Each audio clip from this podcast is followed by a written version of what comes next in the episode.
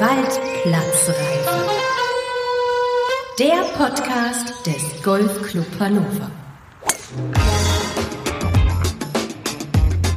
Hallo und herzlich willkommen zur Ausgabe 11 der Waldplatzreife im 100. Jubiläumsjahr des Golfclub Hannover. Ich bin Ingo Stoll und ich freue mich, euch heute eine ganz besondere Folge präsentieren zu können, denn wir starten den ersten Jahresrückblick auf Highlights aus der Waldplatzreife und diesem ganz besonderen Jahr und dafür nehmen wir euch mit hinter die Kulissen des ersten Golfclub Podcasts der Republik.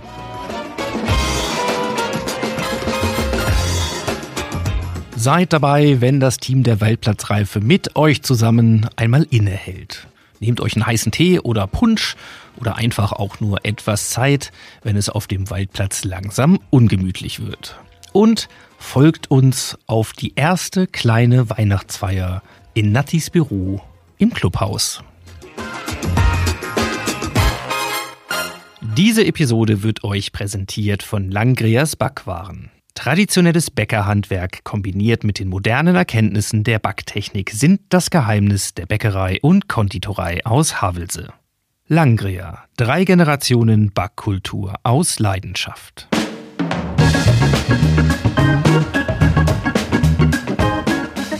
Das ist halt die erste Weihnachtsfeier im Podcast ohne Adventskranz. Wir können ja nächstes Jahr versuchen, eine zweite Weihnachtsfeier mit Kranz zu machen. Du meinst, man muss sich immer noch steigern können. Ja? Eben. Ja, sehr gut. Ja, wir starten trotzdem mal in den, ja, ich würde mal sagen, zumindest für mich persönlich, den allerersten Jahresrückblick. Und bei mir ist die Runde, die hier so in etwa vor einem Jahr auch geworkshopt hat. Und zwar zur Frage, wenn wir einen Podcast auf die Beine stellen, was machen wir denn da? Und wie würden wir dieses 100. Jahr begleiten. Insofern freue ich mich sehr, dass wir hier sozusagen an die Anfänge zurückkommen und begrüße euch mal ganz herzlich. Und damit ihr wisst, wer hier mit dabei ist. Mache ich mal den, den Anfang. Ja, Björn, Björn Pippich, ich ähm, war auch schon das ein oder andere Mal ja zu hören. Ich fand die Idee von einem Jahresrückblick super, verbunden mit einer Weihnachtsfeier. Ähm, heute ist der Auftakt. Ingo bringt nächstes Mal auch Kekse mit, hat er gesagt. Selbstgebacken, ne? Und ja, ich freue mich drauf, dass wir so nach ja dann fast einem Jahr nochmal wieder in der Runde zusammengekommen sind. Und mal schauen mit dem Rückblick auf 100 Jahre, was uns so einfällt. Ja, ich bin Christian Purps, Sportredakteur bei der HZNP und durfte, muss ich sagen, in den letzten Monaten ab und an mit ein paar netten Leuten hier auf die Runde gehen, habe ein bisschen Golf gespielt und äh, dabei mit allen, die ich da begleitet habe, sehr viel Spaß gehabt. Und ich freue mich auch jetzt auf den Rückblick, äh, weil da gibt es bestimmt noch viel zu erzählen und ähm, ja, alles mal so ein bisschen nochmal, wenn man so zurückblickt, äh, bestimmt viele schöne Anekdoten nochmal, die man erzählen kann und äh, das rundet das ganze gute Projekt, was ich sagen muss, bestimmt prima ab. Ja, mein Name ist Michael Wermel, ich bin der Präsident vom Golfclub Hannover. Und als wir vor einem Jahr hier zusammensaßen, uns gefunden haben in der Runde, war mir eigentlich überhaupt nicht klar, was auf uns zukommen würde. Und ähm, ja, wir haben das 100. Jahr des Bestehens des Golfclubs Hannovers jetzt noch fast hinter uns und wir haben ein spannendes Jahr gehabt. Und äh, ich muss sagen, ich war bei fast allen Interviews ja mit dabei und äh, ich habe immer wieder eine Frage gehört von vielen, die interviewt worden sind. Kann ich die Fragen erst sehen und damit ich mich vorbereiten kann? Und jetzt dürfen wir sicherlich heute aus dem Nähkästchen sprechen, dass wir die Fragen, die wir vorbereitet haben, auch nie gestellt haben. Das war für mich also eine große Überraschung. Und dadurch kam eine gewisse Spontanität in diese ganzen Sendungen hinein, die ja einfach spontan, authentisch waren. Und ich bin mittlerweile ein begeisterter Podcaster geworden. Also Ingo, du hast hier jemand, äh, mich auf jeden Fall sehr bekehrt und ich, war, ich bin bekennender Podcaster geworden. Ja, mein Name ist Anton, Anton Weise ich habe ja so mit der Zeitreise mitgewirkt und ja, so ein bisschen ja auch so die, so die Aufgabe eines Clubhistorikers so ein bisschen äh, übernommen. Und äh, wenn ich so dann zurückschaue, finde ich es einerseits toll, dass wir eigentlich alles geschafft haben, was wir uns vorgenommen haben. Aber das Komische dabei ist, es ist alles total anders geworden, als ich es mir vorher vorgestellt habe solche Sachen wie die Top Ten, die wir ne, letzte Folge hatten, auf so eine Idee wäre ich, wär ich nie gekommen. Und auf der anderen Seite als jemand, der ja so neu mit Golf zu tun hat, äh, äh, ja, habe ich einfach auch wahnsinnig viel dabei gelernt. Also Einblicke bekommen, die man so gar nicht hat. Und wenn man so wenig Ahnung hat von Golf wie ich, dann kommt man auf viele Ideen ja auch gar nicht. Ich muss sagen, erstmal ist das unheimlich schnell rumgegangen das Jahr, weil ich kann mich noch erinnern, als wir hier, ich glaube auch kurz mal so ein ähm, O-Ton ähm, aufgenommen haben, als wir angefangen haben, 100 Jahre Golfclub Hannover zu kleben, hier im Foyer, das Schild an der Einfahrt irgendwie rechtzeitig zum Neujahrsempfang fertig zu haben. Dann kam noch die Idee auf, das auf die Scheiben zum, zur Terrasse rauszumachen mit, mit der Edged-Folie und so. Das war, kommt mir so vor, das haben wir doch gestern erst daran geklebt. Dass jetzt schon tatsächlich die Tage wieder so kurz sind, dass man nicht mehr so lange Golf spielen kann, finde ich irre. Und vielleicht ist es auch, weil es das besondere Jahr war, noch viel schneller gegangen, als so eine Golfsaison ohnehin schon rumgeht. Ich glaube, ich habe es immer noch nicht ganz verarbeitet. Ich glaube, dass ich da noch etwas Zeit zu brauche und Abstand haben muss, weil das Jahr läuft ja irgendwo noch. Aber wenn man äh, die Möglichkeiten sieht, die wir geschaffen haben und die die Mitglieder, es gibt ein mitgliedergetriebener Club hier, sind ja keine Betreibergesellschaft, sondern ein klassischer e.V. Und da geht es einfach um die, um die Ebene der, der Mitglieder. Und wenn man dann den sportlichen Bereich sieht und die Mitgliederebene sieht, dann haben wir in viele freudige Gesichter geguckt. Wir haben in viele frohe Gesichter geguckt. Wenn ich an die Players Night nenne oder an die Summer Night, die wir gemacht haben oder an die Sache der Greenkeeper. Das war so ein Turnier, was aus dem, aus, der, aus dem Stand eigentlich herausgeboren wurde. Wir hatten erstmal nur einen Namen und dann wurde ein unglaublicher Inhalt gegeben. Und als wir dann da draußen standen in der, in der Betriebshalle, alle miteinander, vor allem die Einigkeit zwischen unseren großartigen Greenkeepern, die wir haben, nicht wahr, unserem großartigen Büro, was wir haben und allen Mitgliedern, dass wir da eine Einheit gewesen sind an dem Abend und dass wir das zusammen gefeiert haben. Ich glaube, das war für mich neben den anderen Ereignissen, die wir gehabt haben, aber mit ein besonderes Highlight, das mich tief bewegt und tief äh, getroffen hat, nicht wahr? Weil wir einfach gezeigt haben, dass wir ein Club sind und dass wir füreinander einstehen.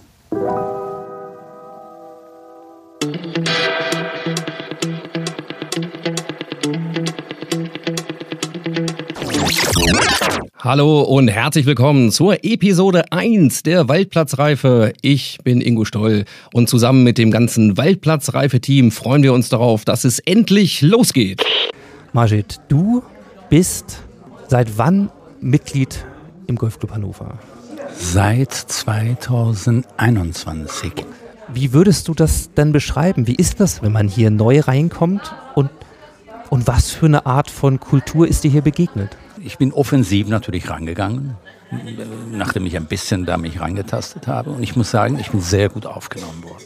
Viel besser, als ich gedacht oder vermutet habe. Es ist Sonntag, es ist früh und es ist kalt. Kein Grund im Bett zu bleiben, auch nicht für Renate und Markus. Was sind das für Leute, die sonntags bei 1 Grad und so leichtem Nebel nichts Besseres zu tun haben, als Golf zu spielen? Das können nur bekloppte Leute sein. Es ist so. Und wir sind alle Bekloppte hier. Mhm. Aber ich spiele bei jedem Wetter. Es ist egal. Bei Schneesturm und alles. Und äh, ich spiele immer. Ich bin echt verrückt. Süchtig. Bekloppt, süchtig. Warum bist du denn heute Morgen hier? Weil ich in sie verliebt bin und mitkomme. Das ist der beste Grund, den man sich vorstellen kann. Das ist wunderbar. Lothar, ich darf heute dich mal zu Hause besuchen. Das finde ich besonders schön, denn es geht ja darum, ein bisschen kennenzulernen. Wer steht denn eigentlich hinter unseren Partnern, die wir so haben? Das heißt, zum heutigen ersten Partnertalk. Erstmal vielen Dank, dass ich hier sein darf. Sehr gerne. Herzlich willkommen in Basinghausen. Und Finger noch warm oder geht's? Nein, auch nicht mehr. Aber es geht noch. Manche sind ja so mit Taschenofen unterwegs oder kleiner Glühwein, Thermosflasche. Was machst du so? Ja, habe ich beides leider vergessen. Anfänger. Hm? Anfänger. Anfängerfehler. Kein Wintergolfer. Kommt noch. Das ist interessant, dass im Endeffekt kannst du summa summarum sagen, alle nett. Das ist schon erstaunlich. Hertha Oetting gehört auch zur Statusgruppe der Seniorinnen und seit über 37 Jahren zum Golfclub Hannover. Ja, das stimmt. Ich spiele sogar in meinem hohen Alter noch, wenn es geht, einmal in der Woche. Dennis, was führt dich heute ins Clubhaus? Lauter klebrige Sachen. Bunt und klebrig, das ist äh, mein Motto hier. Ich dachte, das hätten wir mit dem Weihnachtszeug alles hinter uns gelassen, aber offensichtlich nicht. Nee, jetzt geht's erst richtig los. Jetzt werden wir mächtig zulegen und äh, den Golfclub mal so ein bisschen verändern. Und das ist wirklich wunderschön, wenn man alleine einfach mal äh, da läuft und wie ein Kind so irgendwelche Bälle abschlägt und schaut, was man erreicht. Und dann man genießt gleichzeitig auch die Natur und diese Einsamkeit zum Teil auch. Und da war ich verliebt in den Sport. Dann habe ich plötzlich verstanden, warum so viele Leute diesen Sport lieben. Das ist wie Meditation dann. Und da war ich dann verknallt in diesem Sport. Golfer sind Golfer. Und es ist ein schwerer Sport. Die meisten denken ja immer, das macht man ja so mit links und man muss nur Geld haben. Aber ich sage Ihnen, es ist ein schwerer Sport. Und wenn ich es äh, auf mein privates Golf beziehen darf, dann wünsche ich mir für mich persönlich, dass ich dieses Jahr mehr Zeit auf den Fairways verbringe und weniger in den, in den Wäldern auf dem Golfplatz. Winterliga-Veteran Sunny hat da noch so seine ganz eigene Geheimwaffe am Start. Bei Kälte oder bei unter 0 Grad musst du einfach die Uschi im Rücken haben oder an den Nieren. Das hält fit, hält warm und beweglich. Uschi ist eine tote Katze, die ich in den Nieren habe. Mir wird schnell klar, bei der Winterliga wird mit allen Mitteln gearbeitet. Was waren so Sternstunden oder auch so kleine Momente, muss ja gar nicht jetzt die ganz große Feier gewesen sein, so Dinge, äh, die dieses Jahr im GCH, dieses 100. Jahr für euch so ausgemacht haben, Sachen, die euch durch den Kopf gehen. Haut einfach rein. Es kann ja auch sein, dass euch nochmal wann ergänzend was einfällt, wenn wer anders was sagt, so. Die persönliche Perspektive ist natürlich äh, erstmal so im Vordergrund die Plattreife und ähm, ja, dass ich so ein also sich für mich so ein, für meine Familie auch noch so ein, so ein neues Hobby erschlossen hat und wie viel Zeit man auf einmal auf dem Golfplatz verbringt, ähm, ist schon erstaunlich.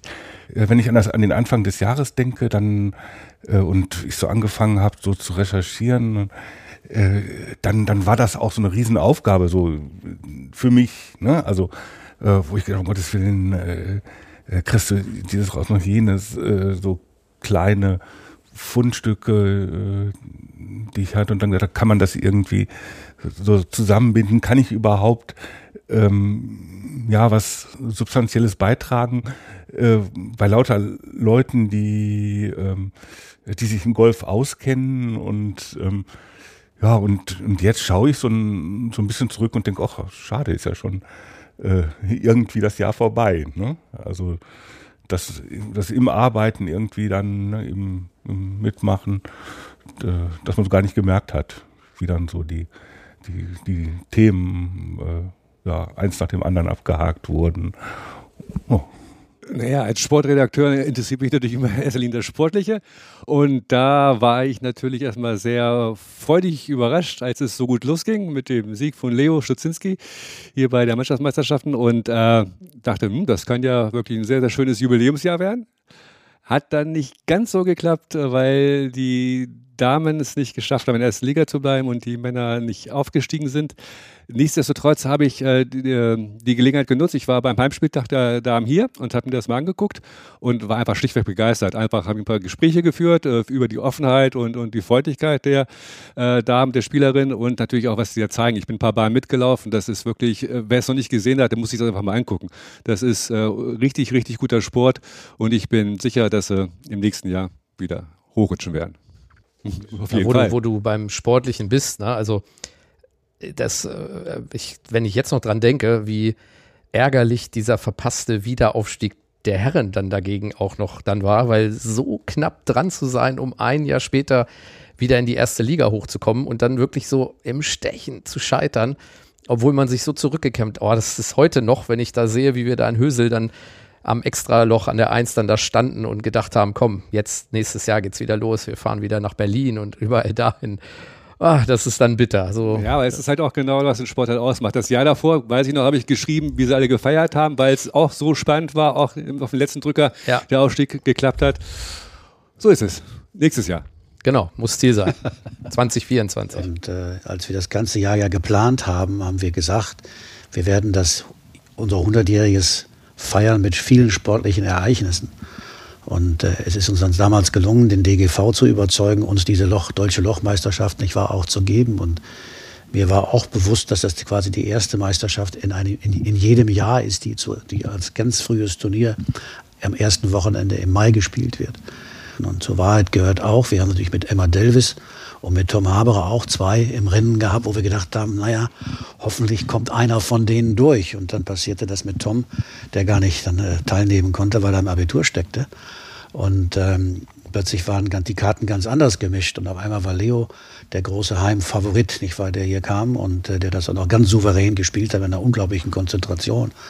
Wir waren ja die ganzen Tage mit dabei, das ging ja von Donnerstag bis zum, bis zum Sonntag und äh, als es dann vorbei war, war das so ein magischer Moment auch in meinem Leben, wo ich, zu sagen, wo ich sagen konnte, was für ein Tag, was haben wir hier geschafft, was haben wir hier erreicht. Ich war so ein junger Mann, der das Höchste seiner Ziele erreichen kann, das in seinem Heimatclub auch noch äh, erzielen kann. Und ich habe, kann ich mich gut daran erinnern, an Leo gesagt, als ich ihm dann gratulierte, ich habe gesagt, du hast Geschichte geschrieben für diesen Club und für dich selber auch. Und äh, denn eine deutsche Meisterschaft, ein deutscher Meister zu werden in seinem Heimatclub, ist eine große Seltenheit. Und sei dir dessen bewusst und wir sind alle stolz für dich und du bist sicherlich stolz auf dich. Das war, wie gesagt, ein besonderer Tag äh, in den vielen Tagen, die wir auch gehabt haben. Wir haben ja nicht nur Leistungssport geschrieben, sondern wir haben auch den Breitensport hier versorgt. Und das war aber zumindest ein, wie man im Tennis sagen würde, ein wunderbarer Aufschlag. Wenn ich so überlege und, und zurück in unsere Anfänge, als wir dann gesagt haben, okay, was können wir noch mal so an Rubriken auch machen? Und dann hat sich ja dieses Thema so ergeben, auch bei einer netten Veranstaltung vom, vom Matzak Verlag, ähm, der Anstoß äh, Neue Presse, wo dann auf einmal Uli Hoeneß ja war. Und ähm, wo es dann noch so eine Aftershow-Party gab und dann habe ich da gestanden und habe gesagt, so, das ist der richtige Moment. Wir wollten ja mal irgendwie Stimmen einfangen. Jetzt musste ran an den Hönes und ähm, mal fragen, ob das nicht machbar ist, dass wir so ein paar Promi-Stimmen kriegen, unter anderem von dem bayerischen Golfspieler schlechthin da, von Thomas Müller. Und das war dann irgendwie auch schon toll, als das tatsächlich darin endete, dass dann zwei Tage später die Sekretärin so einen kleinen O-Ton geschickt hat, wo dann Thomas Müller uns zum Hundertsten gratuliert hat. Ähm, das, das sind dann so die kleinen Momente, wo du dann da stehst und sagst, okay, ähm, hat der Uli dann doch Wort gehalten und sich drum gekümmert. War ein so ein Highlight, was man dann hatte. Hat das ja mit dem Kai auch noch geklappt, die Runde. Das Ja, Uli Hoeneß, ganz kurz, äh, kann man von denken, was man will, aber bei solchen Sachen ist er extrem zuverlässig. Ich, ich kenne auch äh, ein, zwei Leute, die einfach aufs Blaue angeschrieben haben, wenn es um ein Benefizturnier geht, ob er irgendwie bereit ist, was zu spenden oder zu machen oder zu tun, ist immer dabei, sozial sehr engagiert und äh, also der ist wirklich, wirklich in diesem Bereich sehr, sehr äh, zuverlässig und gut. Ja, Kann man, Ja, war den Abend auch, ne? So, Ja. nee, da kümmere ich mich drum. Und dann hat das Macht geklappt. er auch, ne? ja, definitiv. Ja, das, das war stark. Und ein Video haben wir dazu auch noch. Das kann man ja quasi im Instagram-Kanal auch vom Golfclub Hannover sehen. Also ist ja sozusagen Ton und Bild. Richtig, ja. Also ähm, auch eine ziemlich einmalige Nummer, stimmt. Eine der Sachen, wo ich schon wieder denken würde, die habe ich schon fast wieder vergessen. Äh, also freue mich gerade in der Runde, da wird wahrscheinlich noch mehr hochkommen. Ja, da habe ich zum einen noch die, ähm, ja auch vor kurzem erst gelaufene Folge mit der, mit der Natur äh, im Kopf. Also, weil mich das so, so fasziniert hat zu hören, wie, wie, wie präzise da gearbeitet wird. Ne? Also wie, ähm, ja, wie, wie, wie Re- Ressourcen schon, wie viel Technik, wie viel Daten dahinter steckt. Ne? Also das hat man ja schon in der Folge Platz. Ne? Das war auch so eine meiner, meiner, meiner Lieblingsfolgen, kam das ja auch schon, äh, ja, in gewisser Weise schon so äh, als ja, als Einstieg, ne, da war das schon erkennbar, aber das war so das, was mich als jemand, der davon gar keine Ahnung hat, so, äh, so fasziniert hat. Also das fand ich toll. Ich fand es auch total irre, ähm, wenn man mal Sebastian Böhm, als du mit ihm unterwegs warst, mal so zuhören konnte, wie er eigentlich seine Arbeit dann auch wirklich akribisch plant. Also ich war total fasziniert von dem Job Greenkeeping, gerade auf diesem Waldplatz, ähm, mit, mit welcher Hingabe ähm, diese ganze Truppe rund um, um ihn, sein ganzes Team da sich wirklich darum kümmert, dass wir alle diesen Platz ständig in dieser Top-Qualität vorfinden konnten, was für ein Aufwand da doch hinter ist, was für ein Einsatz von Maschinen und allem. Also das hat mich echt fasziniert, muss ich sagen, das einfach mal so zu hören und auch wenn man ständig mit ihm ja mal Hallo und Sebastian hier und da, aber da mal so in die Tiefe zu gehen, das war auch eine super Folge und auch ein super ähm, Interview oder eine, eine Begleitung, was du da gemacht hattest, Ingo. Auch für mich eines meiner Lieblingsbeiträge. Ich habe wirklich das Gefühl gehabt, man sitzt damit auf dem Rasenmäher, als er losgespielt. Und das war wirklich so authentisch und informativ vor allen Dingen auch. als er erzählt hat, so viel die Mischung und so viel Sand und was nicht alles. Total gut. Und dann hinterher noch diese in der, in der, bei dem Gamekeeper äh, beim Frühstück dabei gewesen. Also war einer der, für mich auch einer der Top-Beiträge. Definitiv. Nicht schnell vergessen. Ja. Also ich habe ja tatsächlich äh, auch ein, eine Facette, ein Thema äh, neu kennengelernt, dann äh, in einem Gespräch mit dem Ralf Bockstede. zum Thema ähm, Behindertengolf, ja, was da eigentlich geht und wie, wie, wie kann man als querschnittsgelähmter Mensch eigentlich Golf spielen. Und äh, und das mit einer Begeisterung und auch, er hat es ja auch so herrlich gesagt, ja, also auch nach dem Motto, ja, weißt du, wenn du als Behinderter einen Schlag verkackst, ist es genauso scheiße wie als Nichtbehinderter. Also der hat es auch so, so herrlich genommen, weil ich mir auch gesagt habe, ja, das ist ja ein schönes Querschnittsthema und so weiter. Ich erinnere mich, das war richtig cool und hat mich sehr beeindruckt, ähm, dieser Gast wirklich. Und mit dem steht äh, tatsächlich noch eine Einladung aus. Also da freue ich mich sehr drauf, ähm, wenn wir dann mal hier das machen. Das hat er ja erklärt, braucht ein bisschen mehr Logistik. Ja. Also dieses Gerät, was ihn dann in den Stand bringt und so weiter. Aber mit dem würde ich gerne mal ein paar Bahnen gehen, einfach um das auch nochmal live zu sehen und einfach, weil ich glaube, das ist ein super unterhaltsamer äh, Nachmittag oder Vormittag, was auch immer. Dann, also das, das nehme ich auf jeden Fall auch mit. Das war so eine Facette in so ein Thema, bei dem ich nicht mal ein Bild hatte, wie das überhaupt funktioniert.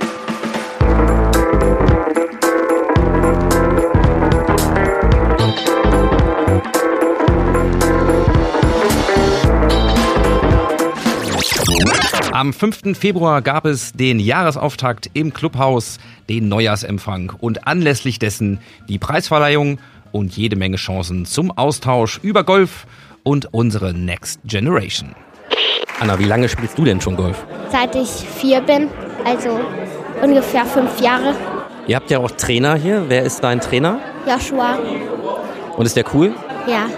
Möchtest du denn später auch mal Rookie of the Year werden? Weiß ich noch nicht. Oder Nationalmannschaft spielen vielleicht? Denk schon. Jasper, wie läuft's denn bei der Patengewinnung? Ja, es läuft sehr gut. Es ist schön zu sehen, dass sich alle da einschreiben und uns unterstützen. Hat sich denn bei dir auch schon jemand eingetragen? Ja, ja, bei mir sind schon alle drei belegt. Ja, also ich bin ausgebucht. Was hast du dir vorgenommen für die neue Saison? Ja, also als erstes möchte ich auf jeden Fall wieder in die Bundesliga aufsteigen mit der Mannschaft und dann deutscher Meister werden. Und ja, mit den Jungs haben wir dieses Jahr eine richtig gute Truppe auch für die deutsche Mannschaftsmeisterschaft. Da können wir auf jeden Fall vorne mitspielen und da möchte ich dann auf jeden Fall angreifen dieses Jahr. Was ist denn wichtiger, Schule oder Golf? Golf. Also Schule auch, aber es ist natürlich macht nicht, macht Golf macht natürlich mehr Spaß. Als ich mit zehn Jahren anfangen durfte, muss man sagen, 1962, da gab es 11.000 Golfer in Deutschland. Heute haben wir 683.000 Golfer. Wie viele Kinder, wie viel Next Generation braucht denn der GCH für eine gute Zukunft? Je mehr, desto besser. Als Grundsatz. Ich glaube, wir stehen schon sehr, sehr gut da.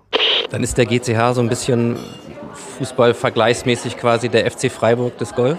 Kann man so sagen, nur der FC Freiburg ist natürlich ein bisschen, bisschen äh, erfolgreicher als wir jetzt in der ersten Bundesliga, wenn man es so sieht. Also der Rookie of the Year ist dieses Jahr Emma Davis. Es waren sehr schöne Turniere und man hat die jungen Leute kennengelernt. Es hat uns sehr viel Freude gemacht. Und jetzt haben wir geguckt, ich kannte niemanden davon und da habe ich nun diese Emma bei ihrer Ansprache kennengelernt. Das fand ich so rührend und so nett. Und da habe ich gedacht, ja. Emma, wann hast du angefangen mit Golfspielen? Boah, gute Frage. Also ich habe schon ganz früh ähm, den Schläger in der Hand gehalten, aber ich habe tatsächlich am Anfang keine Lust gehabt. Ich musste dann immer auf Mamas äh, Turniere warten. Also, und ja genau, seit vier Jahren spiele ich das dann doch auch ein bisschen ambitionierter. Was fasziniert Sie denn am Golf am meisten? Mich fasziniert, wie schwer es ist, ähm, einen kleinen Ball in einer Präzision zu schlagen. Und theoretisch fragt man sich, was ist daran spannend? Aber jeder, der mal einen guten Ball, der gerade fliegt und weit geschlagen hat auf dem Fairway in einer wunderbaren Umgebung, der weiß, was diesen Sport so faszinierend macht. Als er dann als unser Kleinster, also unser Jüngster mit drei Jahren äh, in der Sandkiste spielte, also im, im Bunker spielte mit Baggern und wir hatten Trainerstunde. Ich wünsche mir, dass die alle ihre Kinder, Enkelkinder vorbeibringen. Dass die uns besuchen, dass sie sich angucken und uns ansprechen. Wir sind offen. Und das Wasser hinten blendest du einfach aus. Äh, Wasser? Kenne ich nicht.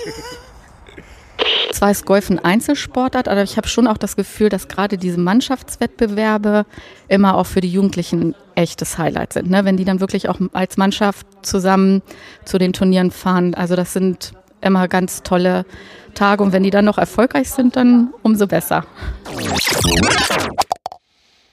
Michael, kann man, kann, ist das, ist das überhaupt zulässig, dich nach nach einer Selektion von Highlights aus diesem 100. Jahr zu fragen. Ist das, darf ich das? Ja, natürlich darfst du das fragen. Ähm, ich, was für mich vollkommen neu war, und äh, das war eben dieser Geisterplatz, nicht wahr, der durch Anton nach vorne gebracht worden ist. Ich habe gedacht immer, ich kenne einiges der Geschichte des Golfclubs Hannovers, aber das war für mich vollkommen neu und hatte ich nie gehört, habe ich nie etwas von gelesen, konnte mir auch keiner was erzählen, denn wir haben ja kein Archiv, so und das ist ja alles, was man so weiß, äh, haben ältere Clubmitglieder einem erzählt und äh, dadurch wusste ich eine Menge. Aber ich wusste einfach doch nicht, dass wir da schon mal, nicht wahr, in den frühen Jahren einen Geisterplatz gehabt haben. Und das fand ich, wie gesagt, äußerst spannend und äh, das war für mich also ein komplettes Novum. Und äh, wir sind nochmal 100 Jahre alt geworden und wir wussten eigentlich sehr viel über die Jahre nach dem Kriege, aber die Jahre vor dem Kriege waren eigentlich äh, doch nicht präsent. Auch weil wir auf einer ganz anderen Anlage unterwegs gewesen sind, weil es auch nicht relevant war für den Club, weil es spielte sich alles hier ab und das, was hier war, war wichtig und was da drüben war in der Bult, das war eigentlich ja ein bisschen sehr nebulös und ich bin ja auf Anton gekommen, als die Rennbahn, der Rennbahnverein, ich war 150 Jahre feierte, hat Anton ja nicht war da die Historie bearbeitet im Rennsportverein. Und so kamen wir beide übereinander, weil ich angesprochen worden bin und so habe ich dann Anton kennengelernt, weil Anton die Geschichte von dem Rennsportverein geschrieben hat und wir sind ja quasi in diesem Rennsportverein gegründet worden. Es war aber, wie gesagt, alles nebulös. Das war irgendwo da, aber keiner wusste eigentlich, wie es zusammenhängt. Und ich bin Anton deswegen unheimlich dankbar dafür, dass er sogar den Weg bis nach Köln, nicht wahr, ins Archiv genommen hat, nicht wahr, sich da schlau gemacht hat. Er ist hier in der Stadt gewesen, hat das alles ausgegraben, dass man das einfach mal präsent kriegte, was eigentlich wirklich gewesen ist. Selbst sogar einen Plan hinterher, dass in der Bult auch dieser Plan gezeigt wurde. Wir haben das Fotobuch ja gemacht und in diesem Fotobuch gibt es wirklich diesen Platz. Den hatte ich eigentlich nur im Kopf, aber ich habe ihn visuell nie sehen können. Und ich glaube, da danke ich Anton sehr für, nicht wahr, dass er uns diese ganze Komponente der Geschichte auch einmal hat aufzeigen können. Nicht nur den sportlichen Bereich, sondern einfach, ja, wo kommen wir her, wo sind wir hingegangen, wo stehen wir heute. Und wenn ich die ganzen Folgen so sehe, sind die Folgen eigentlich nicht wahr, haben sich ineinander verzahnt. Wir haben über alle Themen gesprochen. Für mich ist sicherlich auch der Platz mit Top 3 Themen, die gelaufen sind, weil es sehr interessant war. Aber es liegt auch am Fragesteller, Ingo. Und ich bin einfach der Meinung, du stellst Fragen, die man nicht erwartet. Und du hast die Fragen gestellt an uns alle, die eigentlich spontan kam. Keiner von uns war vorbereitet auf diese Frage und musste wirklich aus dem Stehgreif darauf antworten. Und das sind wunderschöne Geschichten geworden, erzählte Geschichten.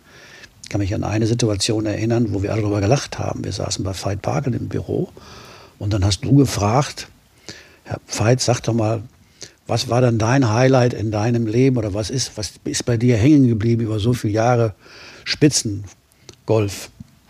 Und da sagte Veit wie aus der Pistole geschossen, als ich vor einem Jahr oder vor zwei Jahren in Rio de Janeiro auf den Golfplatz kam, da sagten die Guten Tag, Herr Pagel. Und das war eine Antwort. Wir haben alles Mögliche erwartet, aber wir haben nicht diese Antwort erwartet.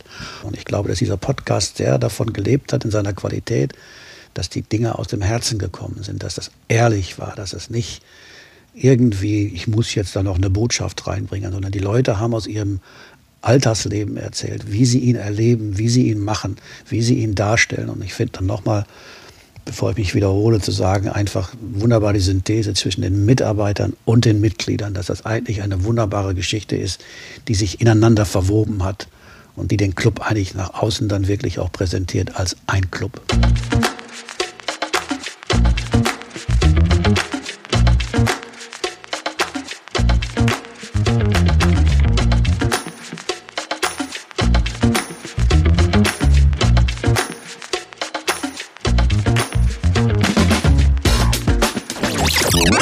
In Köln liegt die Deutsche Sporthochschule und hier befindet sich das Deutsche Golfarchiv.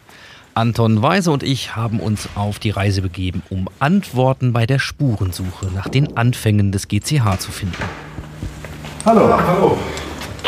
Also ich finde, das, was man aus meiner Sicht auf jeden Fall, das klingt so selbstverständlich, aber was man eben irgendwie für sich feststellen muss, ist, äh, ob Golf wirklich was für einen ist. Und da kann man ganz sicher sagen, dass jeder, der zum Golfsport findet, wird auf irgendeine Art und Weise von dem, was ihn dann dort erwartet, überrascht sein. Ähm, bei uns im GCH, es geht eigentlich schon damit los, lieber Ingo, dass bei uns im GCH Didago Ladies heißt. Und ich glaube, Ladies trifft es ganz gut und deswegen finde ich auch, dass dieser Name für die Statusgruppe passend ist für diese Saison. Und da handelt es sich um eine Lateinlektion, die den Namen De Clavis Plumbatis vom Spiel mit den bleiernen Schlägern hat. Verlegt 1575 in Köln. Ähm, da gibt es dann wunderbare Übersetzungen, das Latein führe ich jetzt nicht aus, die dann übersetzt werden wie mit Ich will den Ball liederlich in die Gruben treiben. Also ich habe viele Leute, die in Kursen auflaufen und sind schon einmal quer durch irgendeinen Golfausstatter gefallen und du denkst dir, Jesus Maria, müssen wir uns kennen? Nee, heute ist meine erste Stunde. Also das braucht man wirklich nicht. Ja, ja, Christoph, du guckst schon so. Äh, das braucht man erstmal alles nicht. Du hast schon gerade gesagt, du machst hier eine Ausbildung, hast die hier begonnen. So, zum PGA Golf Professional. Richtig. Was verbirgt sich denn dahinter? Also, sagen wir mal, im umgangssprachlichen äh, Bereich würde man sagen Golflehrer. Ähm, aber es ist natürlich nicht nur das. Es ist, äh, man wird ausgebildet in allen möglichen Facetten. Golf ist nur ein kapitalistischer Sport, weil die Sozialisten ihn nicht spielen. Lasst uns ihn zu einem sozialistischen Sport machen. Lieber GC Hannover, ich wünsche euch alles Gute zu eurem 100-jährigen Jubiläum und äh, vielleicht schaue ich ja in der Zukunft mal wieder vorbei. Liebe Grüße. Und wir reden nicht über den Platz an der Buld. Nein, es gab einen Platz an einer anderen Stelle in Hannover. Ähm, und der Platz wurde dann im Ersten Weltkrieg äh, gärtnerisch, landwirtschaftlich äh, genutzt. Und es gab übrigens dort auch ein komplett fertiggestelltes Clubhaus. Äh, trotzdem habe ich für mich mindestens zweimal im Jahr das Gefühl, ich schmeiße jetzt alles hin und denke mir, boah, ey, das Leben könnte so schön sein. Warum Golf?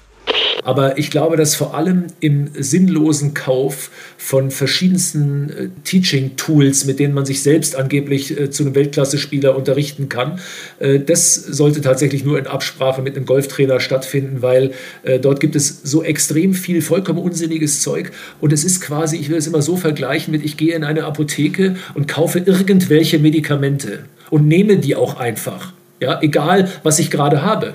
Ich nehme einfach mal so von allem etwas und äh, da würde jedem klar werden, das könnte auch schlecht sein, wenn ich das tue.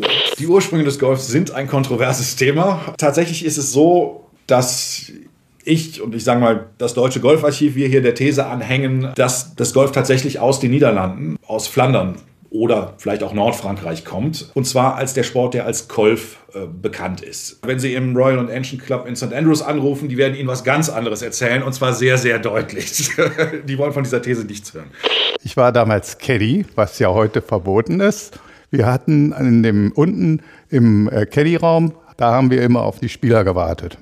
Und es war nicht gern gesehen, wenn wir hochgegangen sind und uns da eine Tafel Schokolade oder eine Cola geholt haben. Da musste man sich immer so an Putti Wolters damals vor, vorbeischlingen.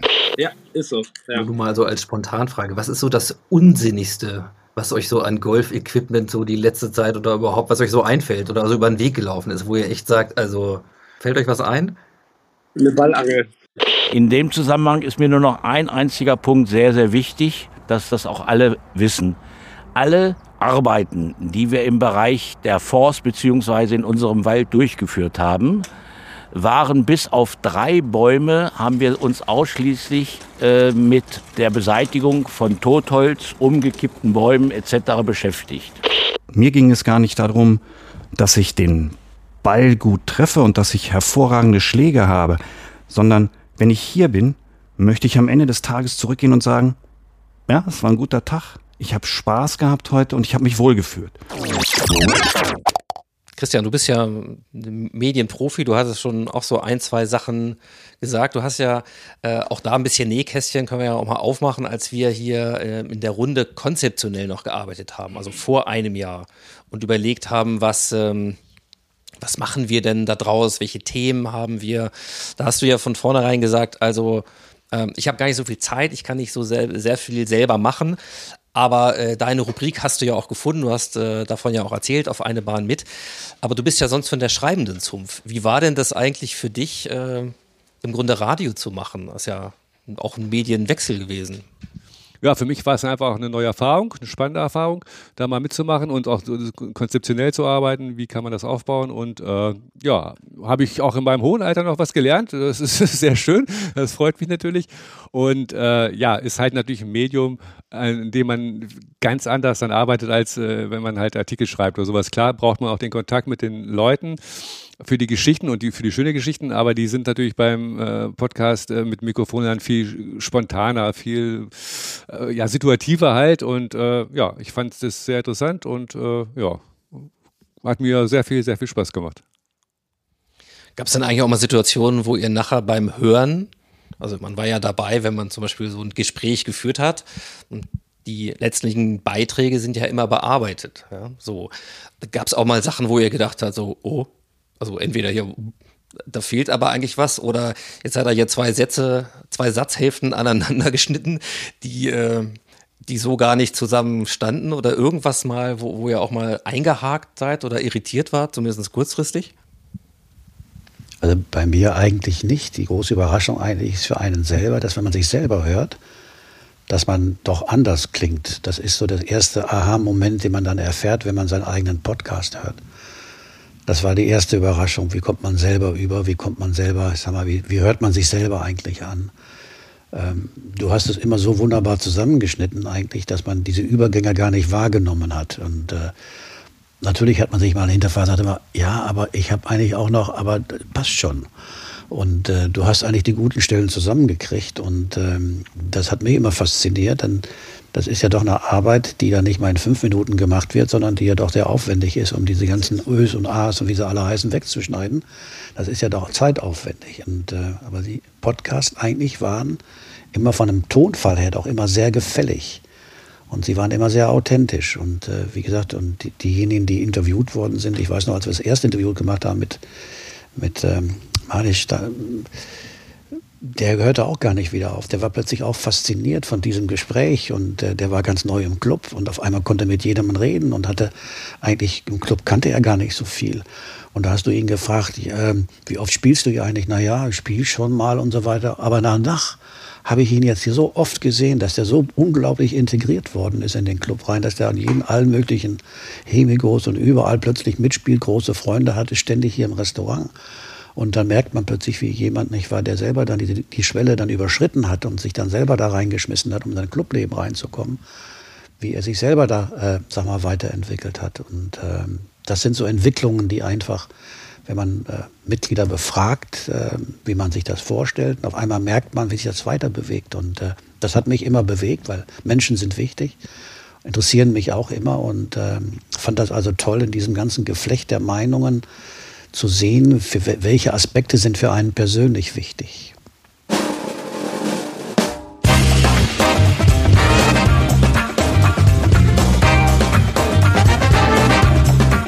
Sodela, das Jahr schreitet voran. Wieder gibt's eine neue Folge zum 100-Jährigen vom Golfclub Hannover und wieder sind auch wir drei am Start von Tea Time, der Golf Podcast. Ähm, ihr habt's euch gewünscht, können da nichts dafür, aber Geschenke macht man gerne. Deswegen, ihr habt euch diesen, diese Suppe irgendwie selbst in, in den Teller geschmissen. Jetzt müssen wir sie gemeinsam auslöffeln. Es gibt von uns, von Tea Time, der Golf Podcast, auch in dieser Folge einen Hammergag der Folge, weil der Woche können wir ja schwer sagen, aber es gibt einen neuen Hammergag von und mit Bernd Ritthammer. War heute ohne Handy auf Toilette. Wir haben 167 Fliesen. Verstehe ich nicht. In Flo's Gesicht, bin, ja genau. Ich, äh, ich habe eher 167 Fragezeichen. Ich muss nochmal drüber nachdenken. Aber vielen Dank. Jetzt hast du mir wenigstens ein bisschen Material gegeben, um hier geistig mich zu beschäftigen. Wir sind gespannt, was in der nächsten Jubiläumsfolge von Bernd kommt. Bis dahin, gesund bleiben und schön weiter feiern. Aber wir haben noch eine Einladung offen, ne? An, ich glaube, Flo, Bernd und Zille. Und das hat auch noch nicht ganz geklappt. Da müssen wir noch dran arbeiten. Unsere Hammer-Gag-Truppe, also das sprechen wir jetzt hiermit nochmal an. Wir machen das quasi publik. Äh, es gibt ja noch die Dezember-Ausgabe.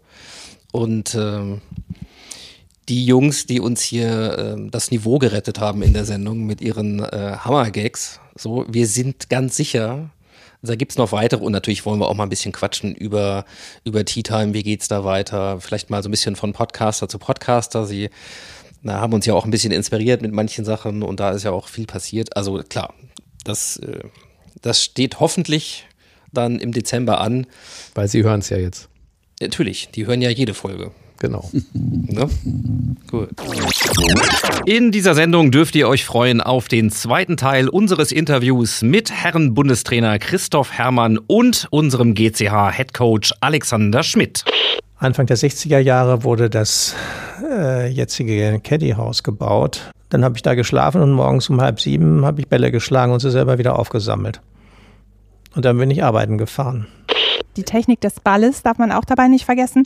Der hat sich auch extrem ähm, entwickelt. Also wenn ich noch so Geschichten von, von meinen Eltern oder von, von Spielern, die damals schon besser waren, als ich noch ein kleiner Stöpke war, die haben dann, äh, die ganz tollen, haben dann ihre Bälle immer in den Kühlschrank gelegt, damit sie besser haltbar waren und die Kompression, also die, den Druck besser hielten und so. Porträts von Mehrfach-Europameister Veit Pagel und Weltmeisterschaftsteilnehmer Tom Haberer. Haben Sie mal mit Bernhard Langer gespielt? Ja klar, der hat es ja von mir gelernt. Es ist Dienstagmittag und in der Abschlaghütte bereitet sich Junioren-Nationalspieler Tom Haberer auf die kommenden drei Trainingsstunden vor. Erstmal aufwärmen und einschlagen.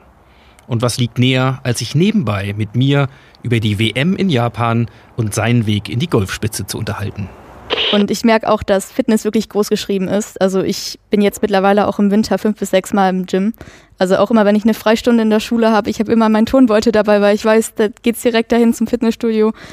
Das heißt, es gab damals keine Jugendtrainer, keine, Nein, keine Mannschaften. es gab eine Stunde in der Woche, da wurde Jugendtraining gemacht, dann hat der Görner, Görner war der Pro, der hat dann mal so eine Stunde uns nebeneinander gestellt und du musst alle Bälle schlagen, ist er von einem zum anderen gegangen und hat er gesagt, ach, ein bisschen mehr aufschwingen oder ein bisschen mehr durchschwingen, aber das fiel uns ja allen leicht.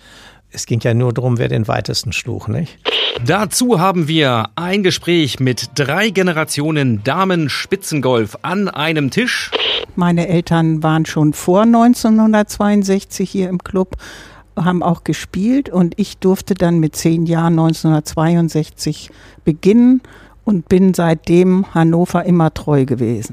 und ähm, konnte dann 2008 und 2010 zweimal gewinnen. Einmal in Dubai und einmal in Marokko. Das war schon ja, irgendwie cool, spannend. Ja, gut, dass wir die Zahnärzte haben, aber so ganz, ich treffe sie immer lieber privat als beruflich. Ja, oder auf dem Golfplatz halt. Oder auf dem Golfplatz. Was nimmst du dir vor? Was glaubt der ist drin? Also drin ist auf jeden Fall alles, sowohl Team als auch Einzel. Ich meine, wir haben jetzt zweimal hintereinander die Europameisterschaft gewonnen, also es spricht nichts dagegen, auch Weltmeister zu werden. Gab es auch noch nicht, deswegen könnten wir doch mal Geschichte schreiben. Wie ist denn das? Stand das Damengolf, stand, steht das Damengolf noch im Schatten irgendwo? Oder ist das bei Golf nie so der Fall gewesen? Equal Pay, gleiche Bezahlung zum Beispiel? Also wie ist denn das so? Oder war das so? Also in Europa muss ich leider sagen, war das überhaupt nicht equal. Ich fahre nach Rio de Janeiro, spiele dort auf dem Golfplatz und treffe einen, der mich kennt. Sie glauben es nicht. Ich treffe auf der ganzen Welt Menschen, die ich kennengelernt habe. Das ist ein unheimlicher, ein unheimliches Glück. Naja, ich denke, Disziplin ist wichtig. Motivation haben die meisten, das ist immer einfach gesagt. Aber letztendlich entscheidend ist die Disziplin. Was lernt man vom Golf fürs Leben?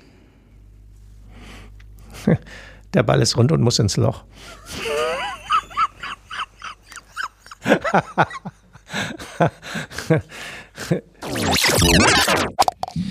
Ja, wenn ich das jetzt mal zusammenfasse, dann äh, hat das viel tatsächlich von so einem Jahresrückblick. Ich staune gerade, dass das ohne reichlich Rotwein auch funktioniert, dass man in so eine Stimmung kommt, dass man so ganz launig zurückguckt und denkt, oh, das haben wir doch eigentlich ganz gut hingekriegt. So. Vielleicht wäre es noch besser geworden. Ja, ähm, also ja, man weiß, möchte ich mir gar nicht vorstellen. Vielleicht war es ganz gut, dass wir hier ohne sitzen äh, an der Stelle.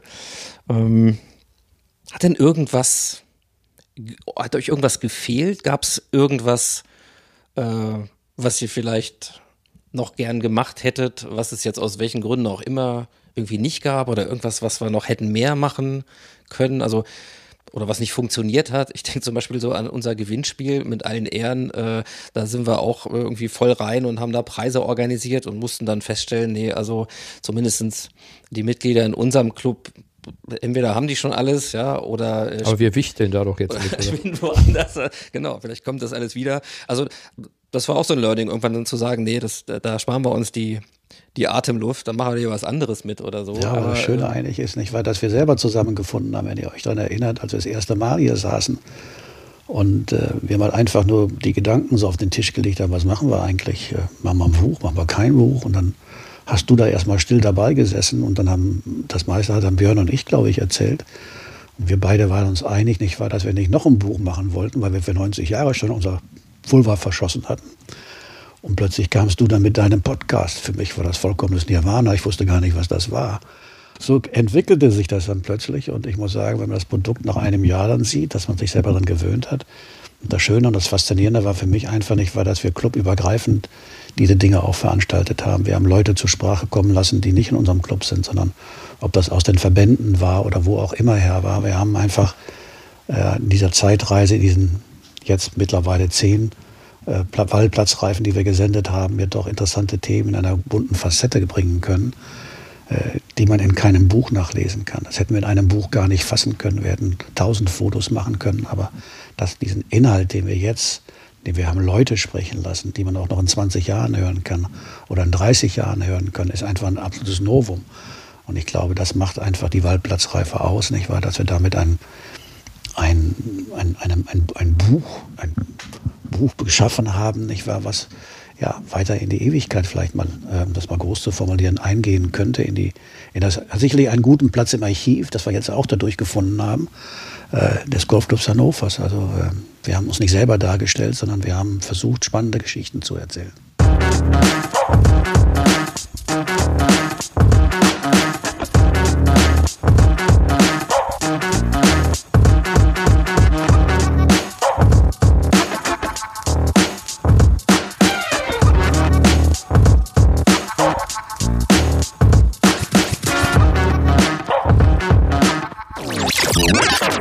Ranking verorten Sie dann diesen Platz aus Hannover? Im oberen Drittel. Eine genaue Einordnung kann man schlecht treffen. Das ist äh, immer auch individuell und Geschmackssache. Aber allein von der Pflegequalität, von der Anlage der Löcher, von der Natur würde ich ihn im oberen Drittel äh, der deutschen Golfplätze verorten. Gesamtendziel ist natürlich dann schon, dass wir auf dem Dach vom Kelly House dann nochmal eine große PV-Anlage draufsetzen. Aber gut, das ist dann wirklich mal ein bisschen langfristiger zu sehen. Ich glaube, die hatten die Vision des 18-Loch-Platzes nicht. Äh, denn sonst, äh, denke ich mal, hätte man dieses Gelände, von dem ja klar war, dass daraus nie ein 18-Loch-Platz werden konnte, diesseits der Autobahn, hätte man eigentlich dieses Gelände äh, gar nicht erst in Angriff nehmen dürfen. Ja, schönen guten Morgen. Zu Gast heute beim Golfclub Hannover ist Ann-Kathrin Lindner. Hallo Anka, schön, dass du Zeit hast, mit mir hier heute Morgen auf eine Runde mitzugehen. Ja, guten Morgen, äh, Christian und alle Zuhörer. Ich freue mich drauf. Sebastian, endlich darf ich mal Golfkart fahren. Und ich steige mal hier drüben mit ein, okay? Jawohl. Dann wollen wir auf dem Betriebshof, die ganzen Gebäude müssen wieder mal neu gestrichen werden. Da hat sich dann bei mir die Frage gestellt, wer mäht eigentlich und wer pflegt den Rasen in Fußballstadien, auf Sportanlagen und auf Golfplätzen? Es ist so, dass das ganze Ensemble als Limburgers Handschrift vielleicht zu erkennen ist. Wobei man dazu sagen muss, er hat keine ausdrückliche Handschrift gehabt mit erkennbaren, wiederholbaren Eigenschaften. Der war Traditionalist und hat es einfach mit der Natur versucht. Und das habe ich versucht aufzugreifen. Aber bevor wir hier richtig einstarten, unterbrechen wir das laufende Programm für eine wichtige Durchsage. Wir sind deutscher Meister. Dann werden wir noch zusätzliche Sicht- und Schutzzäune montieren wollen. Bei mir ist der strahlende und frisch gebackene Sieger, Leonard Stutzinski. Erstmal herzlichen Glückwunsch zum Gewinn der deutschen Meisterschaft. Vielen Dank, vielen Dank, ja. Der Lokalmatador gewinnt auf dem eigenen Platz im 100. Jahr des GCH den deutschen Meistertitel. Ich würde mal behaupten, das kann man sich doch eigentlich nicht ausdenken, oder? Ich kann es auch noch nicht fassen. Ich glaube, ich musste dann Nacht drüber schlafen. Ja, unfassbare vier Tage. Viel Golf gespielt, viel gutes Golf gespielt, harte Matches gehabt und ich bin einfach unfassbar happy, jetzt ganz oben stehen zu dürfen. Wir passieren entlang der Bahn 9 einen der Lieblingsplätze von Sebastian und steuern direkt zu auf die Brücke. die weltberühmte Autobahnbrücke des Waldplatz Hannover. Mikrofon festhalten, wird auch ein bisschen lauter. Als ich anfing, 1973 war es, hier Golf zu spielen, gab es nur einen einzigen 18-Loch-Platz, das war der hier. Und in Ellershausen, heute Burgdorfer, also Burgdorfer Golfclub in Ellershausen, die waren gerade mit neun Löchern gestartet. So eine der wenigen Plätze mit einer Autobahn dazwischen. Hörst du die eigentlich noch? Gelegentlich, gelegentlich. Tatsächlich äh, so gut wie gar nicht mehr.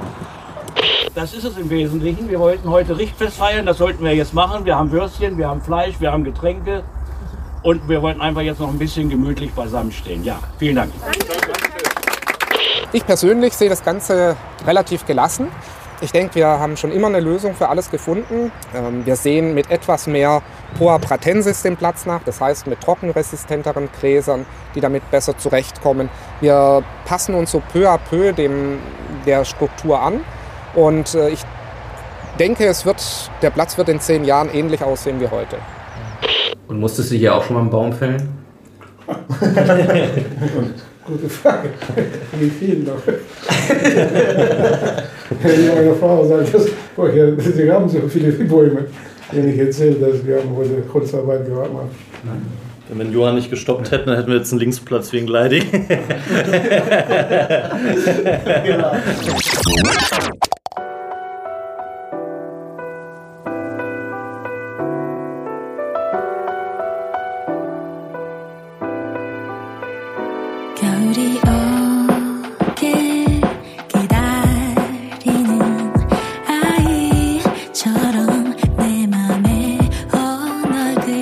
Ja, das war der erste Teil unseres Jahresrückblicks hier in der Waldplatzreife.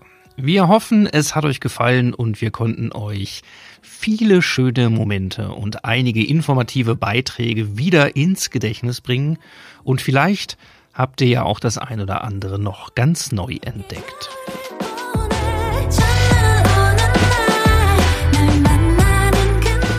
Natürlich sind alle Episoden weiterhin online für euch und wenn ihr Lust habt, dann hört euch doch bislang verpasste Folgen der Waldplatzreife an. Ich glaube, die lohnen sich alle. Cause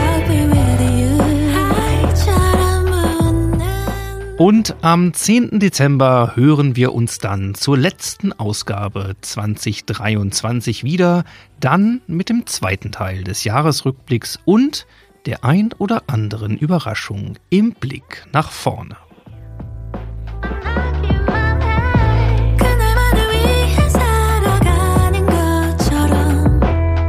In diesem Sinne sage ich für hier und heute im Namen des gesamten Teams, spielen, wie er liegt, und hören, was es Neues gibt hier in der Weltplatzreife. Und damit ciao ciao, macht's gut und wir sehen und hören uns im Golfclub Hannover. Euer Audiograf Ingo Stoll.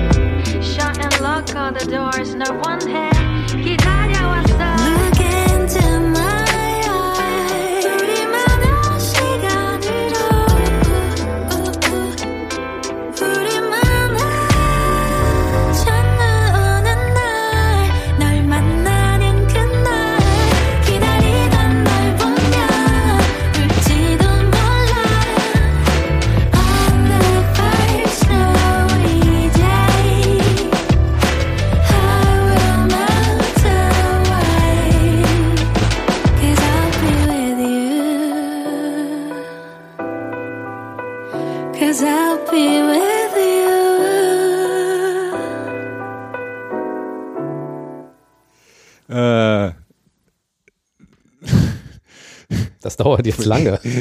Falsche Antwort. Kannst das ja schneiden, ne? Live-Sendung, Christian. Äh,